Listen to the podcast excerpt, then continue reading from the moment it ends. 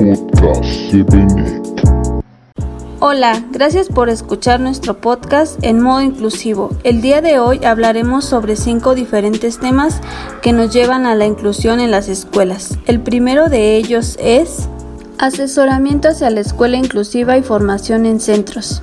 El segundo tema es asesoramiento desde la perspectiva inclusiva.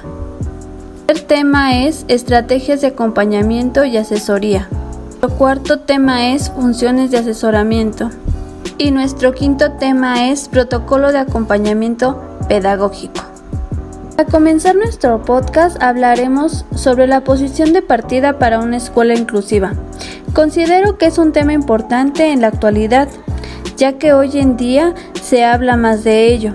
Para trabajar en ello necesitamos tres cosas fundamentales que son el claustro, equipo de apoyo y equipo de ciclo claustro tiene como punto de partida estos puntos. Número 1. Modelos de atención para la diversidad. Número 2. Modelos de comprensión y la participación de experiencias de aprendizaje. Número 3. Ampliar el concepto a la diversidad. Número 4. Conocer las implicaciones curriculares y organizativas que suponen el concepto de comprensibilidad e inclusión. Número 5. Identificar el currículum ordinario como herramienta de respuestas a la diversidad y de las necesidades educativas que se generan dentro del centro. Ahora hablaremos sobre el equipo de apoyo, quien es el responsable de atender a todas las necesidades educativas que se encuentran dentro de nuestro centro educativo.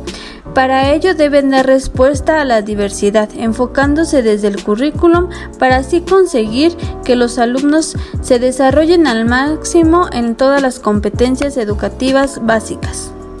Último hablaremos del equipo de ciclo, este es el proceso de análisis que ayuda a los profesores a reconocer las distintas prácticas de atención a la diversidad que se desarrollan dentro del centro, consciente y inconscientemente, y que se presentan como eficaces para su trabajo. Antes de pasar con mi compañera Cari, quisiera compartirle la siguiente frase. Caminar hacia la escuela inclusiva no conlleva adecuar la escuela que tenemos al alumno que muestra dificultades para adaptarse al currículum, sino repensar la escuela global para todo el alumnado. Bien, como menciona Sale, y haciendo énfasis en el punto número 2, donde comentas que para hacer del centro educativo una escuela inclusiva y a los estudiantes hacerlos partícipes de este mismo cambio, es importante un trabajo colectivo del equipo de apoyo. Considero que nosotros como futuros docentes debemos de demostrar con el ejemplo y con acciones que es la inclusión dentro y fuera del aula escolar. El generar equipos de profesionales nos ayuda a mejorar, la educación del alumnado que enfrentaba. Por eso uno de los temas que tratamos es el asesoramiento en educación inclusiva, la cual nos ayudará mucho en gestionar la diversidad e ir avanzando con los procesos de cambios educativos, cambios sociales y cambios culturales. Aquí surge una pregunta. ¿Qué vamos a hacer para generar un cambio? En el libro El asesoramiento desde la perspectiva de la educación inclusiva del profesor Clement Guine nos da respuesta a la pregunta comentando los siguientes puntos a llevar a cabo. Como punto 1, se debe elaborar un plan de mejora de respeto a la diversidad y generar calidad educativa. Como punto 2, los docentes deberán adquirir nuevos conocimientos y adoptar nuevos comportamientos. Si bien sabemos que estamos en un cambio constante de actualización como docentes y de nuestras propias prácticas habituales, también de la, buena relación docente-alumno. Punto 3. Los docentes y directivos deben apoyar el trabajo innovador de los profesores, ser positivos y dar seguimiento al cambio. Considero que puede resultar complicado llevar a cabo la educación inclusiva, por ello, hago mención de algunos ámbitos más importantes para el asesoramiento. 1. Crear espacios participativos con padres de familia, alumnos y maestros en donde se analice la función de las estrategias que estamos llevando a cabo o busquemos otras. Colaborar con la familia nos permite tener un mejor desarrollo de los aprendizajes de los estudiantes. El maestro y el padre de familia pueden adaptar sus rutinas y actividades en conjunto y conocer las normas establecidas tanto en el hogar y en la escuela. 2. El compromiso docente hacia el aprendizaje de los alumnos. 3. Trabajar con las demás áreas educativas. Y 4. Probar estrategias grupales, subgrupales o individuales. Como decía mi compañera Ale, hay que repensar la escuela para todo el alumnado. Esto se debe hacer desde una perspectiva inclusiva y tomando en cuenta la diversidad, sin dejar atrás la creación de ambientes de respeto en el aula, la buena preparación de actividades, la diversidad de estrategias, la autorreflexión sobre nuestra propia enseñanza y propia práctica docente, conocer el contexto de nuestros alumnos y de esta manera encontrar las VAP que lo limitan, entre materiales y recursos. Así es, como ya lo mencionó mi compañera Karin, el proceso de lograr la inclusión es un quehacer complicado, sin embargo no es imposible, por lo que como docentes es importante llevar a cabo un trabajo colaborativo, el cual nos permitirá mejorar el proceso educativo para beneficiar a todos nuestros alumnos, frenar la exclusión de los alumnos más vulnerables así como mejorar los procesos educativos y prevención de posibles dificultades que hagan que no se logren estos procesos. En cuanto a los puntos tomados en cuenta, también es de suma importancia llevar a cabo una organización bien relacionada, que llevando a cabo el trabajo colaborativo entre docentes nos permitirá lograr un desarrollo integral en nuestros alumnos. Para ello debemos tomar en cuenta la organización de nuestros proyectos educativos, detectar a los alumnos con necesidades, planificar nuestros horarios, elaborar y adaptar materiales, adaptar adaptaciones curriculares, las evaluaciones, estrategias metodológicas de manera organizada. Eh, como ya sabemos, es importante llevar a cabo un trabajo en colaboración, el docente de inclusión y el maestro titular en el aula regular, por lo que la presencia de un profesor de apoyo en el aula supone un proceso de adaptación tanto como para él como para el profesor regular. Durante este proceso se pretende aprender a compartir responsabilidades que hasta este momento han sido exclusivas asumir la posibilidad de que otras personas puedan observar el trabajo propio y valorar e incluso dar alguna crítica constructiva. Organizar el aula de forma que resulte posible la presencia activa de otra persona. Abrirnos a las posibilidades de opiniones, sugerencias e innovaciones que comporte la nueva situación. La posibilidad de trabajo en conjunto entre los profesores de apoyo y el profesor del aula regular se verá facilitado si se han tomado una serie de decisiones conjuntas en el ámbito del proyecto educativo de la escuela. Dentro de las funciones del asesoramiento es importante tener en cuenta que existe una función y un rol de la asesora, así como las tareas de las que se responsabilizará en cada centeno concreto. Deben ser fruto de un proceso dialéctico de debate, negación y consenso en el seno del equilibrio implicado en el proceso de desarrollo. Posee algunos principios básicos de proceso, tales como son el trabajar con en lugar de intervenir en, desarrollar más de aplicar, actuar como mediador y enlace asumir y practicar en el arte de hacerse prescindible sin que desaparezca el orientado. Empuje al innovar. El centro educativo es la unidad básica y principal diseñador, artífice de su cambio.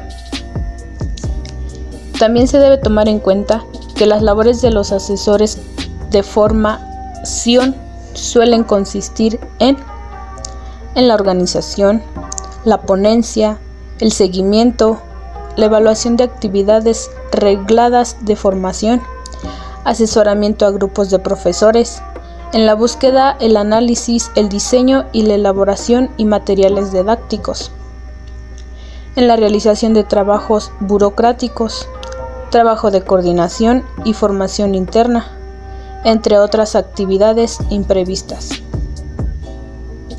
También está la apertura del campo de contacto inicial. Aquí nos menciona que el área Illanes en 1990 señala que aquí la función principal consiste en que el profesorado se implique en un proceso de innovación y que se perciba el agente de apoyo como alguien necesario y facilitador del cambio.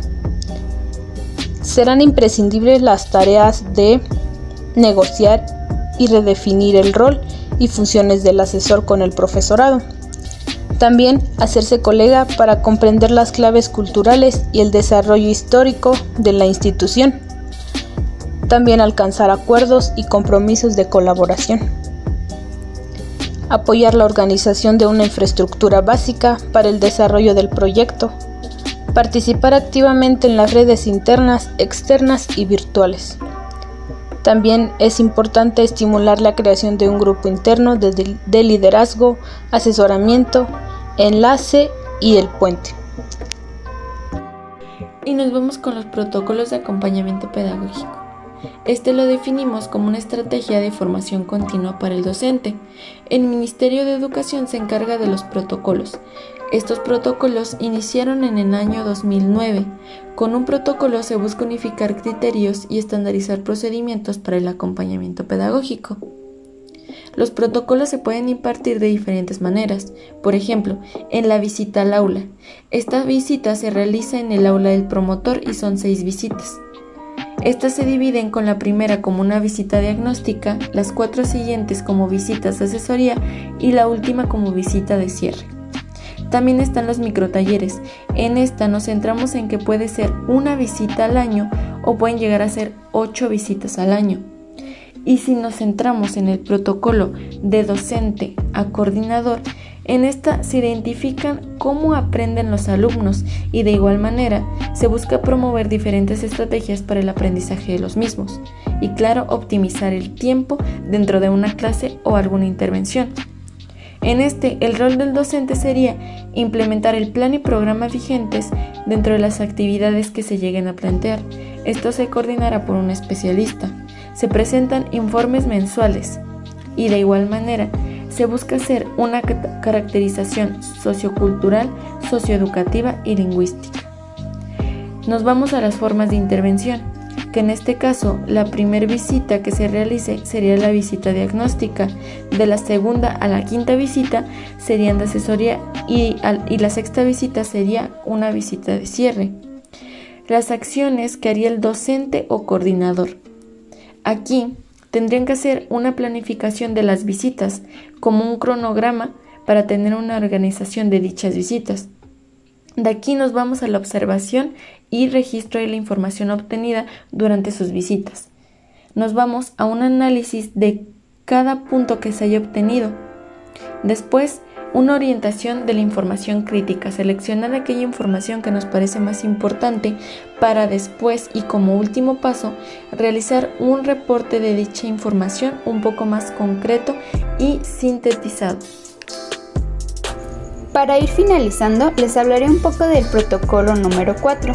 El rol del docente es de guía, asesor y acompañante durante el proceso.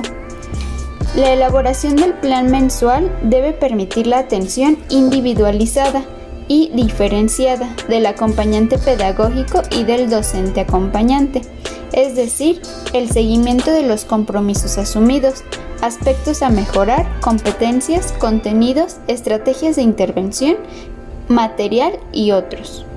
Existen talleres de actualización docente a cargo del formador. Van enfocados a fortalecer las competencias del docente y del director. Las características son dos talleres al año, duración de 40 horas, reuniones periódicas de reflexión teórico-práctico temática de los talleres, gestión escolar, liderazgo pedagógico, clima escolar y contenidos puntuales.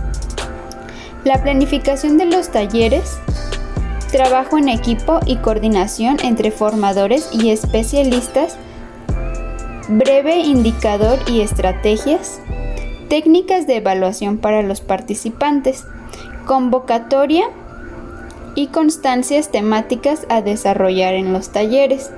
En su función de docentes y directivos docentes, niveles educativos, contexto Formador análisis de Sigma en su función de director docente.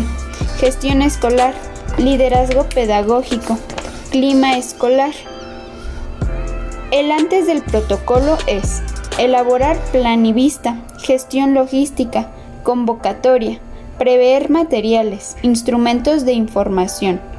Durante el protocolo, presentación, expectativa de participantes, desarrollo de estrategias, análisis de reflexión, elaboración y socialización de resultados, instrumentos de informe y el después, elaboración de informe, evaluación, reporte de taller. Por último, las acciones de asesoría y monitoreo. Las acciones que realiza el formador están orientadas al fortalecimiento del desempeño del acompañante y docente acompañante. Se realiza durante las visitas de campo, las cuales tienen características como visita por lo menos dos veces al año, duración de una jornada diaria, intercambio de experiencias, registro de desempeño, opiniones y replantear competencias, identificar buenas prácticas y aspectos a mejorar. Lo que hace el formador antes es asesoría y monitoreo en las visitas en aula, elaboración de plan mensual, planificación de visita. Durante la visita, primer monitoreo, reunión de entrada, llegada puntual y expresa propósitos. Segundo momento, observación y registro. Registros de situaciones pedagógicas.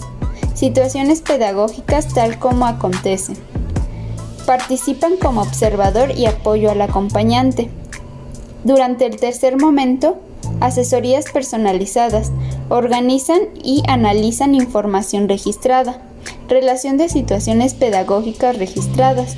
Identifican las buenas prácticas y lo comunican buena actitud del formador y capacidad de escuchar. Después de la visita, organizan y procesan la información y se registra la información. Esperamos que hayas pasado un momento agradable y lleno de aprendizajes junto con nosotras. Te invitamos a conocer un poco más del tema. Adiós.